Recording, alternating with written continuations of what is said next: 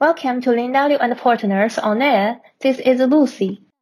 China is one of the largest markets and has the most active consumer groups. As its population of middle class is increasing and the society is stable, China is attracting more and more foreign investments. As one of the biggest consumer markets in the world, China has excellent industrial system.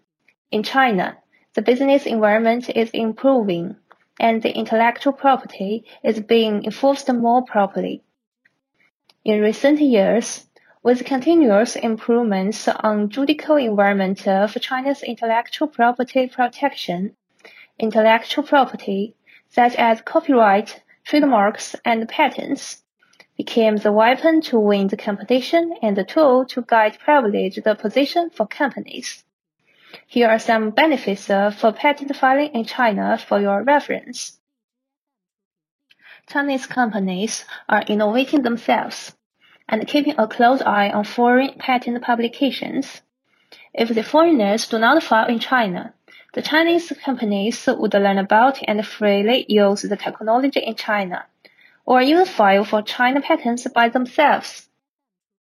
From the prosecution perspective, CNIPA is becoming one of the friendliest offices for software applications. The examination guidelines of CNIPA is being revised to lower the eligibility bar for software patent applications, including those in business context and medical device context, to accept computer program product as a new type of claim and to consider positively the software inventions targeting user experiments when evaluating the inventive step. According to the CNIPA, in the first half of 2021, the number of allowed patent applications filed by foreign applicants has a 30% year-on-year growth. From the enforcement perspective, the latest patent law revision includes punitive damages in three to five times, and most updates in law enforcement are pro-patentee. International companies have taken China as an important venue in global competition. For example, suing no Chinese and Chinese competitors in Chinese courts.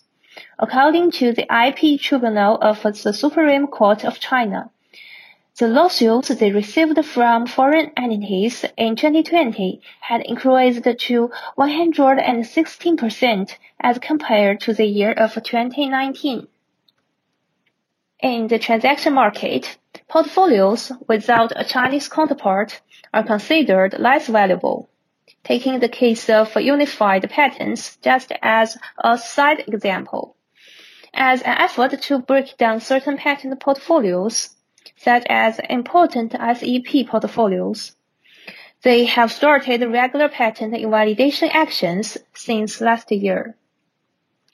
If you cite a subsidiary in China with a certain number of patents, after meeting the requirements of the relevant policy, the Chinese subsidiary can be identified as high-tech enterprises and enjoy the 10% reduction of enterprise income tax in China. That's all for today's topic. Hope you find this information helpful.